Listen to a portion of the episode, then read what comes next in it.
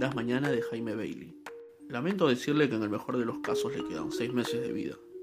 Eso es lo que acaba de decirme el médico, mirándome imperturbable como si yo fuera una rata o un ratón. No hay nada que podamos hacer. Eso es lo que ha añadido, mirándome con disimulada repugnancia como si yo fuera una araña o un alacrán. La enfermedad está muy avanzada y ya no es posible operarlo. Eso es lo que ha sentenciado el hijo de puta, mirándome con alivio, tal vez incluso con alegría, exonerándose de la responsabilidad de curarme, anunciando mi muerte inminente como si lo hubiera deseado toda su vida, como si yo fuera esa cucaracha que no alcanzó a pisar una noche en la cocina y se le escapó sigilosa. Bien, voy a morir. No podemos decir que se trate de una primicia.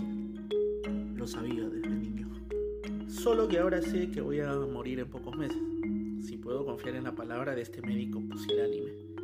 Y todos me han dicho que debo confiar en ella. No me sorprende ni me indigna, ni me entristece que el médico me mire como si yo fuera una rata o un ratón, o una araña, o un alacrán, o la cucaracha que no pudo pisar esa noche en la cocina.